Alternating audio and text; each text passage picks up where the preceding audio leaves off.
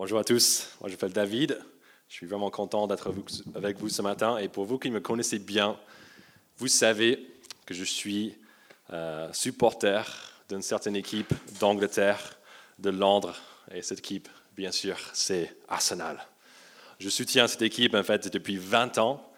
Et même si récemment ils, sont, ils trouvent toujours en fait des moyens de me décevoir, ce n'était pas toujours comme ça. Au bon vieux temps, ils étaient une bonne équipe. C'est presque impossible d'imaginer aujourd'hui, mais ils étaient une bonne équipe. Et en fait, c'était souvent entre Arsenal et Manchester United. C'était les deux grosses équipes d'Angleterre euh, quand j'étais vraiment dedans.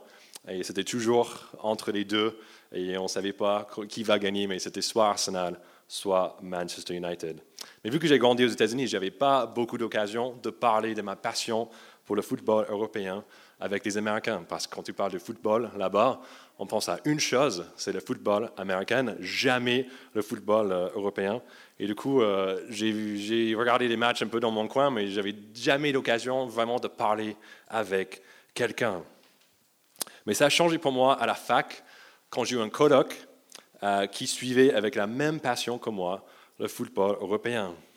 Donc moi, j'étais trop content, mais en revanche, ma joie de trouver un ami selon mon cœur qui, qui suivait le football européen c'est vite, vite, fait transformé en indignation, en fait, parce qu'on mis, mon ami supportait, vous, euh, l'aurez deviné, en fait, il supportait Manchester United.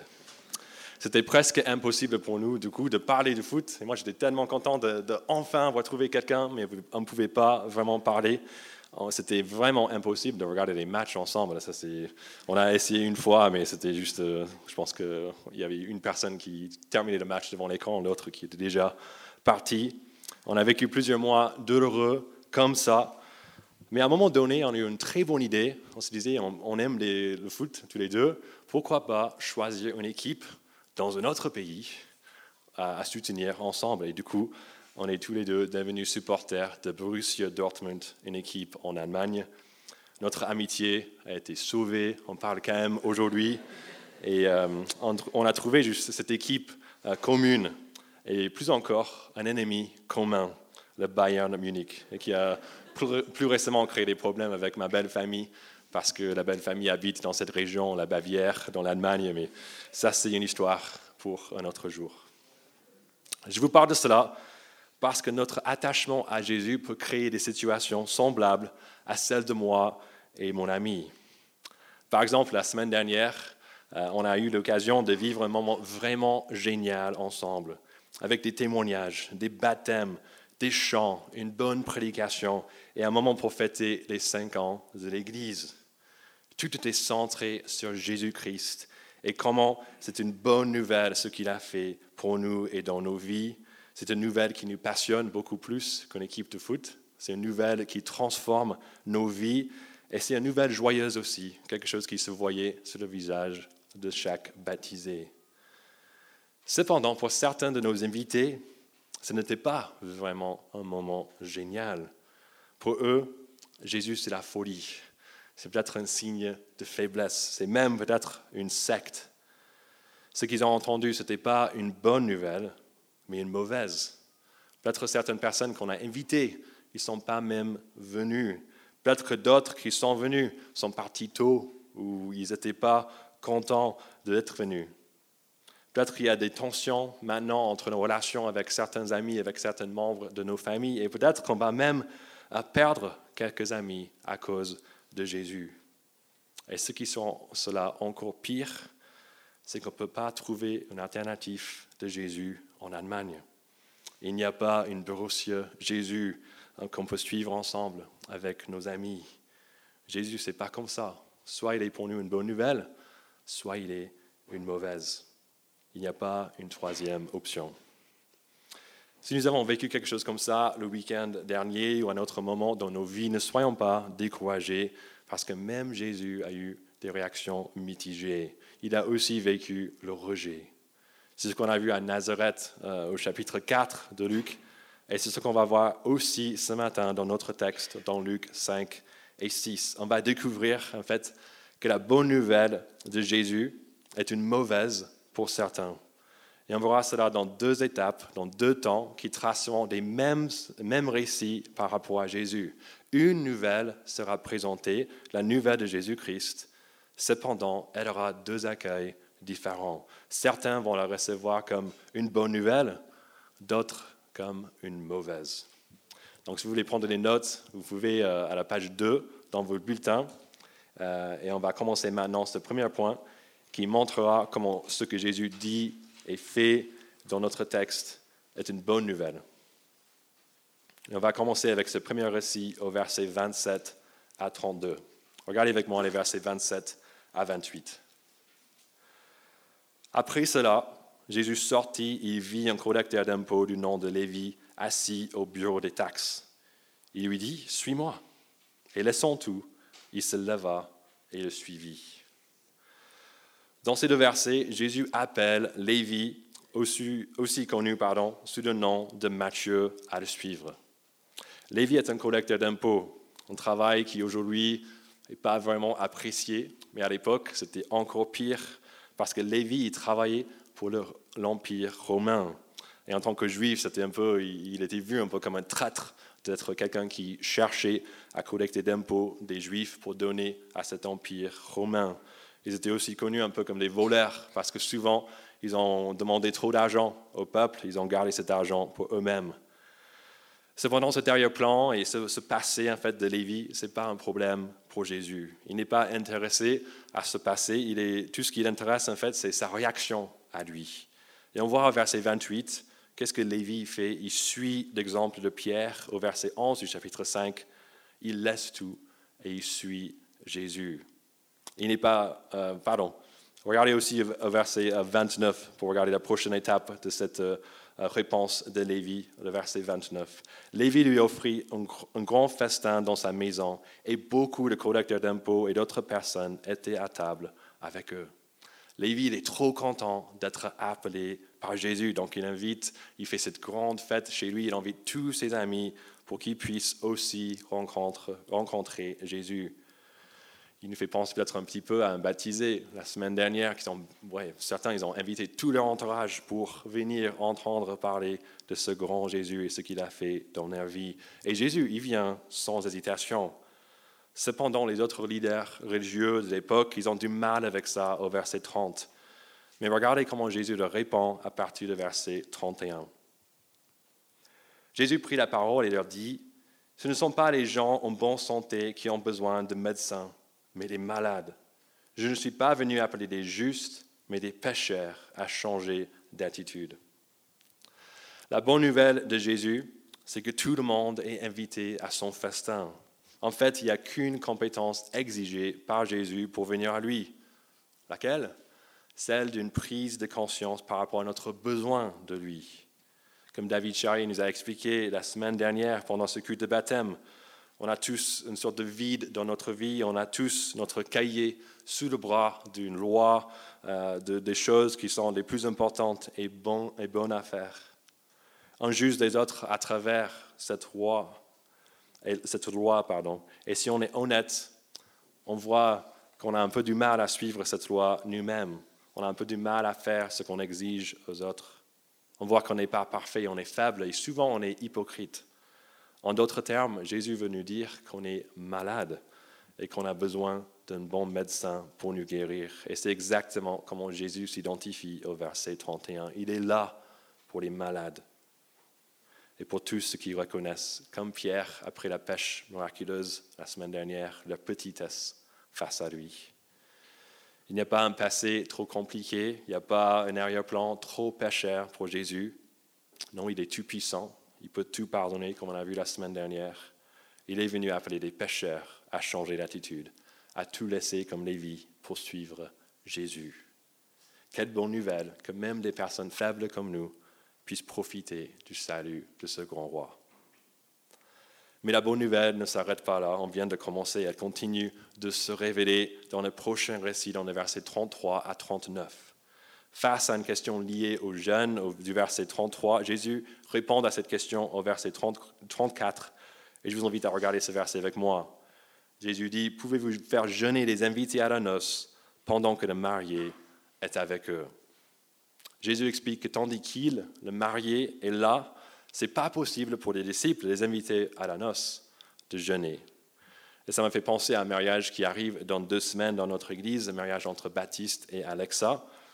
Et je pense qu'il n'y aura personne sur place qui sera en train de jeûner. Moi, j'espère pas. Je pense que ça va être vraiment la fête. On va beaucoup manger, on va boire un peu aussi. Les Lascom seront là avec nous et on aura envie de célébrer cela avec eux. De la même façon, personne ne jeûne dans la présence de Dieu. Mais pourquoi est-ce qu'on jeûne en fait? C'est pour accéder à Dieu, pour penser à lui. Pourquoi est-ce qu'on prie? C'est pour avoir une communication avec lui. Mais si Dieu est juste devant nous, on n'a pas besoin de fermer les yeux et faire une prière. On n'a pas besoin de se priver de la nourriture. Il est là. On a juste envie, on a juste besoin d'ouvrir les yeux et profiter de sa présence. Donc quand Jésus parle ici du fait qu'on n'a pas besoin de jeûner dans sa présence, qu'est-ce qu'il est en train de dire? Je pense qu'il est en train de dire d'une manière assez claire, euh, d'expliquer d'une manière assez claire son identité divine, ce qui deviendra même encore plus clair dans les prochains récits. Cependant, Jésus sait que cette euh, période avec les disciples sur la terre est limitée. Regardez les versets 35. Les jours viendront où le marié le sera enlevé alors ils jeûneront durant ces jours-là. C'est la première fois que Jésus parle de sa mort, ce qui nous enseigne que Jésus était au courant de sa mission pour nous sauver par sa mort depuis le début de son ministère. De plus, on apprend qu'au jour où Jésus ne sera plus là sur la terre, c'est à ce moment-là qu'on a besoin de jeûner et de prier comme des moyens pour continuer notre relation avec lui. Mais tant qu'il est là, il n'y a vraiment pas besoin. Et Jésus termine son discours, regardez au verset 36 à 39, en donnant des paraboles. Jésus dit au verset 36, Personne ne déchire un morceau de tissu d'un habit neuf pour le mettre à un vieil habit. Sinon, il déchire l'habit neuf et le morceau qu'il en a pris n'est pas assorti avec le vieux. Et personne ne met du vin nouveau dans les vieilles huîtres, sinon le vin nouveau fait éclater les huîtres. Il coule et les huîtres sont perdues. Mais il faut mettre le vin nouveau dans les autres neuves, et après avoir bu du vin vieux, personne ne veut de, nouveau, car il dit de vieux est meilleur. Ce dont Jésus parle ici, c'est qu'il y a une ancienne manière de voir des choses symbolisées par un vieil habit, des vieilles huîtres ou du vieux vin. Toutes ces choses sont des règles humaines qu'on a mises en place pour avoir accès à Dieu. Et à l'époque, les pharisiens, les spécialistes de la loi, ils étaient des spécialistes dans des milliers et des milliers de choses à faire, à ne pas faire. Cependant, Jésus est là pour nous montrer une nouvelle voie pour accéder à Dieu. Et la bonne nouvelle, c'est que cette nouvelle voie, c'est tout simple, c'est Jésus lui-même. Lui seul nous suffit. Il nous dit que si on essaie de, mélanger du coup Jésus, cette nouvelle voie, avec d'anciennes règles, ça va forcément mal se passer parce que le nouveau détruira le vieux. Cependant, cela ne veut dire pas que Jésus n'envisage pas qu'on obéisse à certaines, certaines instructions. Non, il enseigne justement ce qu'il veut et ce qu'il ne veut pas de ses disciples. On va regarder ça la semaine prochaine. Suivre Jésus n'est donc pas une excuse de vivre comme on le veut. Quelqu'un qui connaît réellement Jésus va lui obéir. Cependant, on n'est pas sauvé par cette obéissance. Et on n'a pas besoin de suivre des codes humains pour faire la volonté de Dieu. Tout ce dont on a besoin, c'est Jésus et ses codes qui vont nous, enseigner en commençant avec euh, la semaine prochaine. Et ces codes de Jésus, il utilise euh, son autorité pour nous enseigner, pour le bien toujours de son peuple. Et il faut juste se demander, mais qui ne va pas obéir à quelqu'un qui est plus sage, qui est plus important, qui est plus fort qu'eux, qui sait mieux que ce qui est bon pour eux? C'est avec une grande joie qu'on peut obéir à quelqu'un comme ça, comme avec des bons parents. Il y a une sécurité et une joie complète pour les enfants qui leur obéissent. La prochaine facette de Jésus qu'on va découvrir se trouve dans les versets 1 à 5 du chapitre 6. Ici, dans le prochain récit, il y a des controverses concernant le sabbat. Au verset 1 et 2 du chapitre 6, on voit que les disciples de Jésus ont mal agi parce qu'ils ont arraché et mangé des épis du blé le jour du sabbat. Mais quel scandale. Mais Jésus les défend au verset 3 à 4. Regardez sa réponse.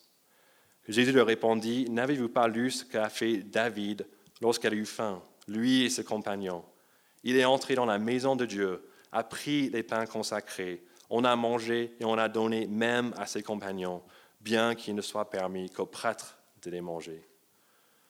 Jésus raconte ici une histoire de la vie du roi David, le plus grand roi du peuple juif. Cette histoire euh, s'est racontée euh, euh, pour nous en, Samuel chapitre 21 dans l'Ancien Testament, où le roi David, il vient, il a faim, il demande est-ce qu'il y a quelque chose à manger, il dit que des pains pour les prêtres. David, il les mange, il les donne aussi même à ses compagnons, et eux, eux ils en mangent aussi. Normalement, c'est quelque chose que jamais on fait ça. Ça, c'est vraiment mal vu, c'est vraiment des choses saintes qu'on donne aux personnes qui ne sont, qui sont pas les prêtres. C'est vraiment pas possible. Mais quand on lit cette histoire dans la Bible, on attend en fait une certaine Dieu a vu ça, il était euh, fâché, mais en fait ça passe pas. David, ce qu'il fait, il n'y a, a, rien comme euh, une sorte d'interdiction par rapport à ce qu'il a fait.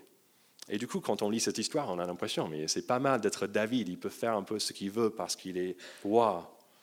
Il va apprendre plus tard que l'adultère, le meurtre, ça c'est quand même interdit même pour les rois, mais certaines autres règles par rapport au culte ne s'appliquent pas à lui. Parce qu'il est roi, il a une certaine autorité. Et Jésus veut faire le lien entre cette autorité de David et sa propre autorité. Et regardez encore le verset 5. Le Fils de l'homme est le Seigneur du sabbat. Cette phrase est lourde de signification. D'abord, quand Jésus utilise cette phrase, le Fils de l'homme, qu'on a vu pour la première fois la semaine dernière, c'est certainement une allusion euh, au chapitre, du chapitre 7 de Daniel. Dans ce passage, Daniel voit Dieu lui-même, l'ancien des jours. Et par la suite, il voit quelqu'un qui ressemble à un fils de l'homme, qui s'approche de Dieu. Et on donne en fait à ce fils de l'homme euh, au verset 14 du Daniel chapitre 7, la domination, la gloire et le règne. On apprend que cette règne, cette domination est une domination éternelle qui ne cessera pas et son royaume ne sera jamais détruit. Donc quand Jésus utilise ce titre, il n'est pas juste en train de dire moi je suis un homme ou le fils d'un homme. En fait, il est en train de parler du fait qu'il est roi et un plus grand roi même que David, parce que ce fils de l'homme, son règne ne dure éternellement. Mais Jésus utilise aussi un autre titre ici. Il dit que le Fils de l'homme est Seigneur du sabbat. Mais qu'est-ce que ça veut dire? Qui est le Seigneur du sabbat? Réfléchissons un petit peu. Qui a créé le sabbat? Qui est son Seigneur? N'est-ce pas Dieu lui-même qui, lors de la création du monde, Genèse chapitre 1 et 2, c'est lui qui a créé ce jour de repos. Si c'est Dieu le Seigneur du sabbat, et Jésus est le Seigneur du sabbat, qu'est-ce que ça veut dire? Jésus est Dieu. Et cela aussi est une très bonne nouvelle parce que ça permet en fait à Jésus à faire ce qu'on a vu dimanche dernier au verset 24 du chapitre 5.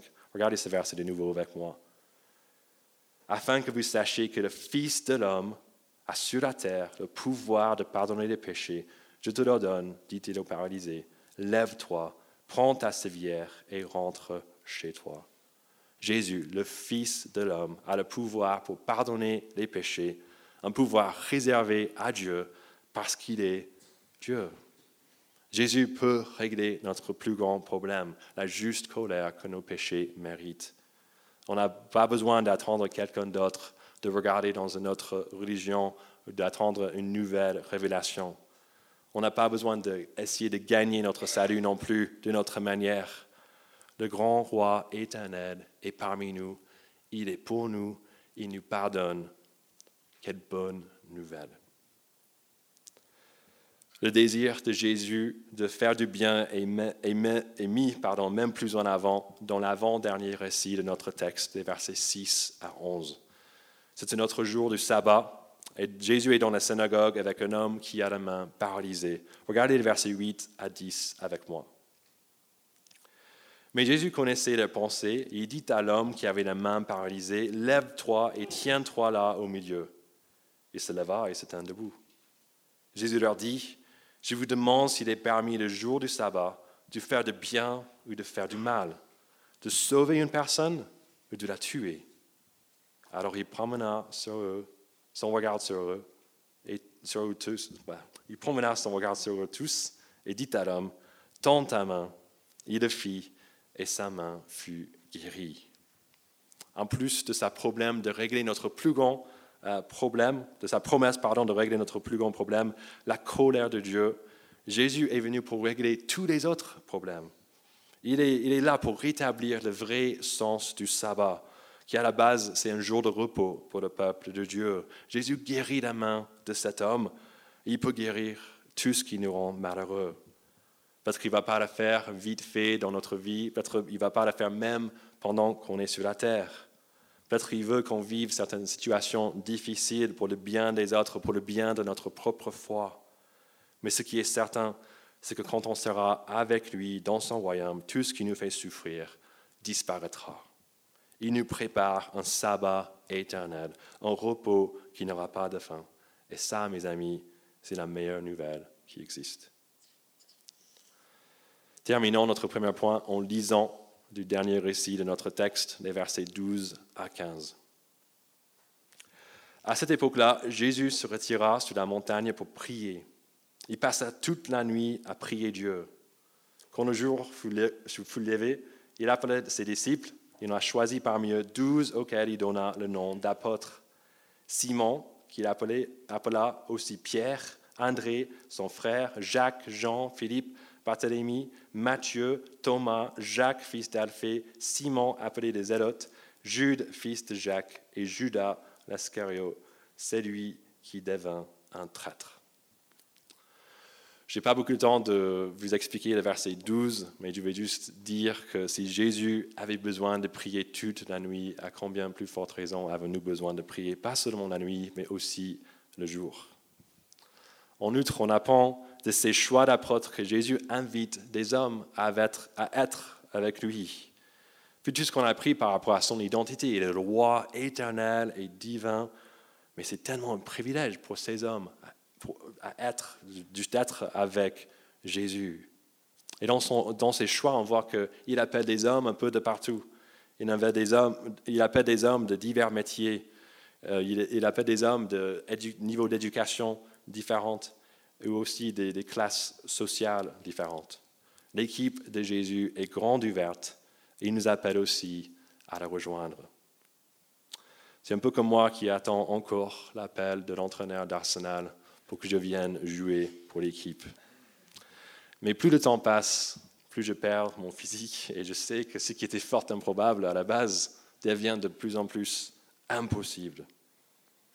Mais ce serait tellement chouette de jouer avec eux et je pense que je serai le joueur le plus, euh, peut-être pas le plus performant, mais le plus motivé et ouais, juste, donner euh, toute ma vie pour Arsenal. Mais imaginez si vous, vous pouviez pardon, aussi jouer dans votre équipe préférée, peut-être comme l'équipe de France l'été dernier. Imaginez si vous pouviez être dans le film ou la série que vous aimez le plus. Imaginez si votre auteur préféré vous utilisez comme un personnage dans son prochain roman. Imaginez si vous pouviez rejoindre le gouvernement de la France pour essayer d'améliorer des choses. Ce serait tellement génial, n'est-ce pas? Peut-être pas le gouvernement, parce que la situation est assez tendue en ce moment, mais qui veut travailler pour eux en ce moment? Mais ça serait chouette de devenir participant. Et c'est cela, cela, que Jésus nous invite à faire, à rejoindre ce nouveau peuple de Dieu qu'il est en train d'établir, à être les pécheurs d'hommes. Il nous invite, même nous. Quelle bonne nouvelle. Cependant, comme on a vu au tout début de la prédication, il y a des personnes qui n'aiment pas les victoires d'Arsenal. Il y a aussi des personnes autour de nous qui n'apprécient pas notre appartenance à Jésus.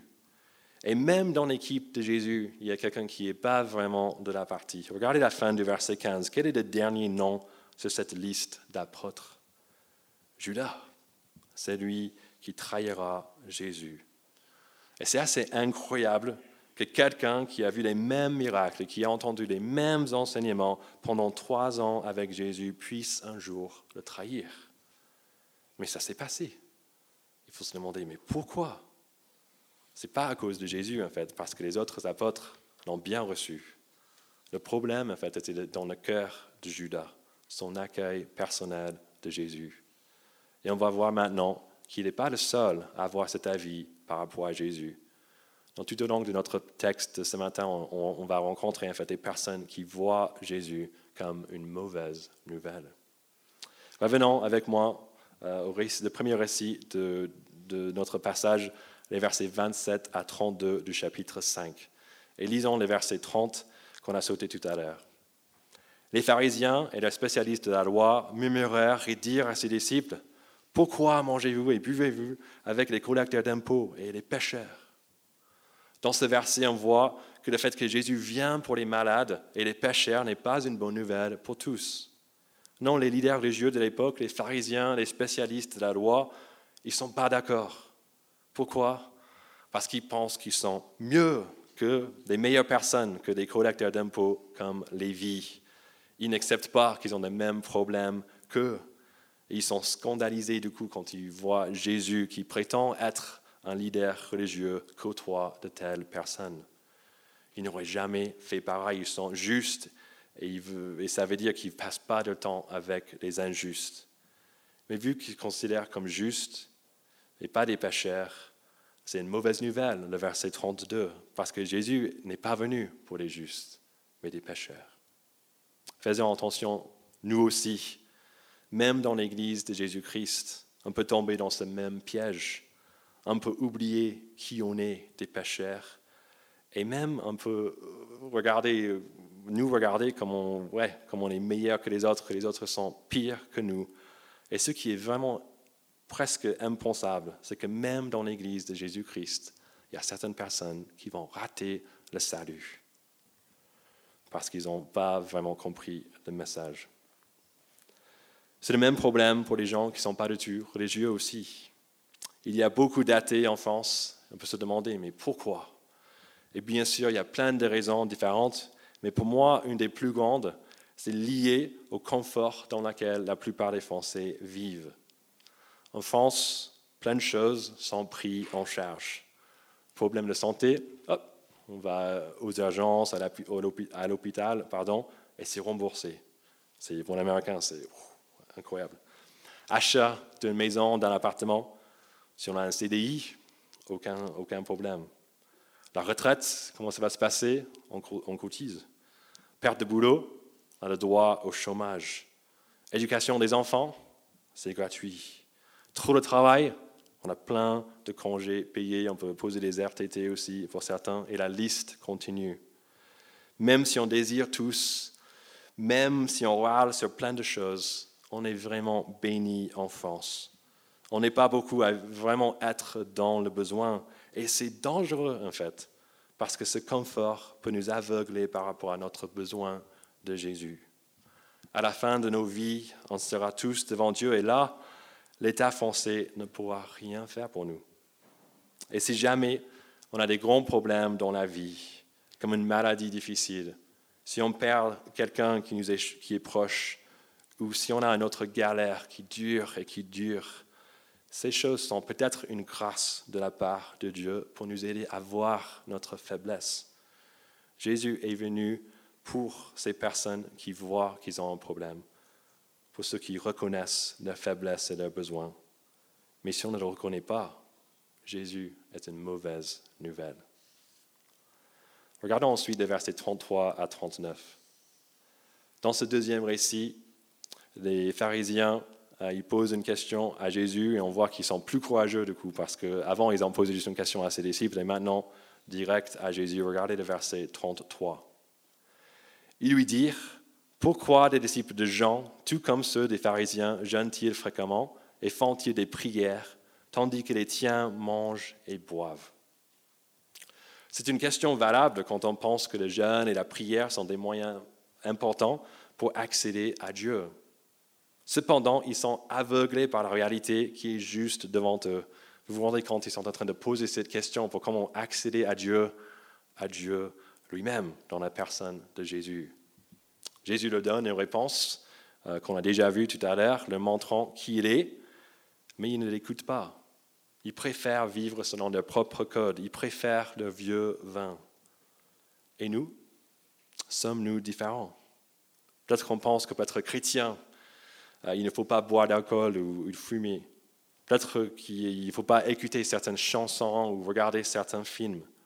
Peut-être qu'il faut venir à l'église chaque semaine sans exception, même si on est malade, il faut être là. Il faut donner la dîme, il faut euh, jeûner peut-être deux fois par semaine, il faut prier cinq fois par jour. C'est cela qui nous sauve. C'est cela qui nous... Ouais, ouais c'est ça qui... Pour être chrétien, il faut faire ça.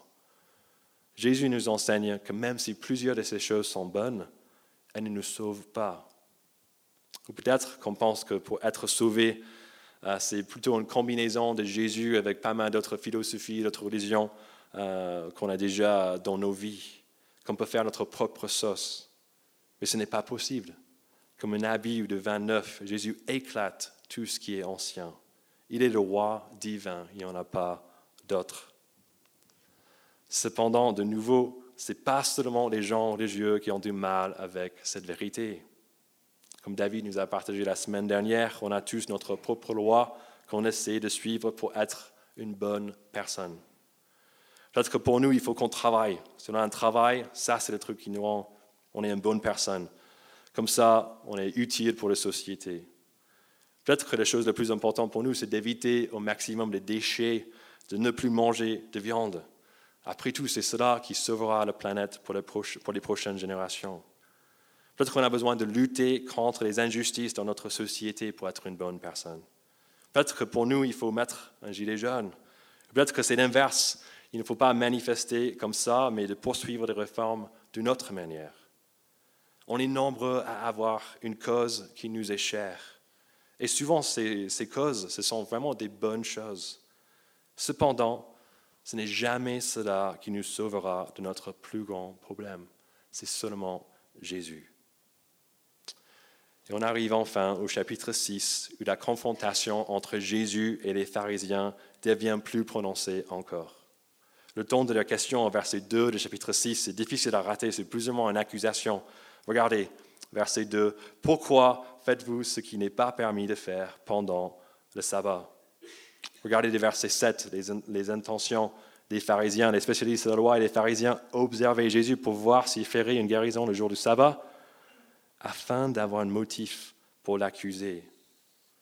Et ce débat qui a commencé avec des murmures est maintenant devenu assez chaud, jusqu'au point au verset 11, regardez, ils furent remplis de fureur et se consultèrent pour savoir ce qu'il ferait à Jésus.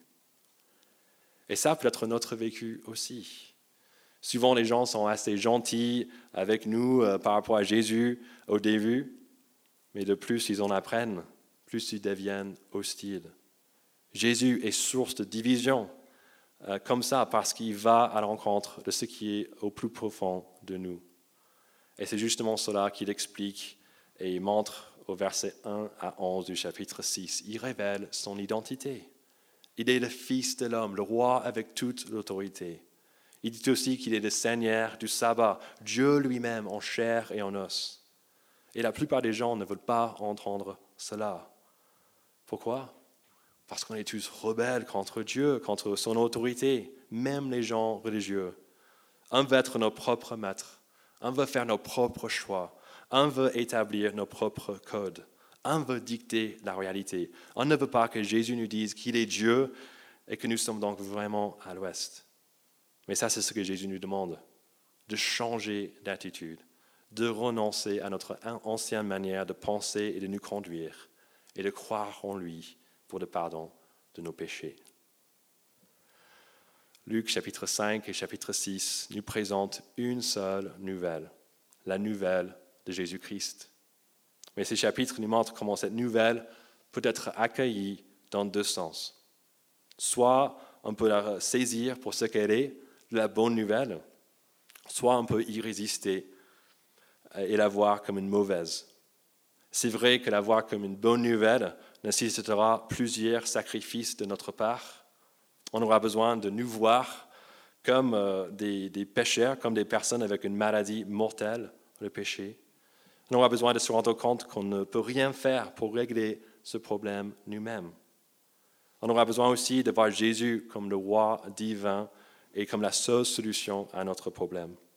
On aura ensuite besoin de changer d'attitude, de tout laisser pour suivre Jésus. Ça serait difficile, mais c'est tellement bon parce que si on peut admettre qu'on est pécheur et qu'on est dans le besoin, Jésus peut et veut nous sauver. Il veut nous montrer par la suite la bonté de son royaume qui dure éternellement et nous appeler à rejoindre son équipe de ceux qui vont la propager partout dans le monde. Si on est encore un peu entre deux chaises, on ne sait pas trop Jésus ou d'autre côté, je vous invite à regarder les derniers versets de notre passage avec moi, les versets 17 à 19. Il descendit avec eux et s'arrêta sur un plateau où se trouvait une foule de ses disciples et une multitude de personnes de toute la Judée, de Jérusalem et du littoral de Tyr et de Sidon. Ils étaient venus pour entendre, euh, pardon, et pour être guéris de leur maladie. Ceux qui étaient tourmentés par les esprits impurs étaient guéris, et toute la foule cherchait à le toucher, parce qu'une force sortait de lui et les guérissait tous. S'il y a une chose qui est claire, c'est que la puissance, la force et l'autorité sont du côté de Jésus. Comme cette grande multitude, venons profiter de ce grand Sauveur qui utilise sa puissance pour nous guérir. Venons voir Jésus comme une bonne nouvelle avant qu'il ne soit trop tard. Je vous invite à prier avec moi.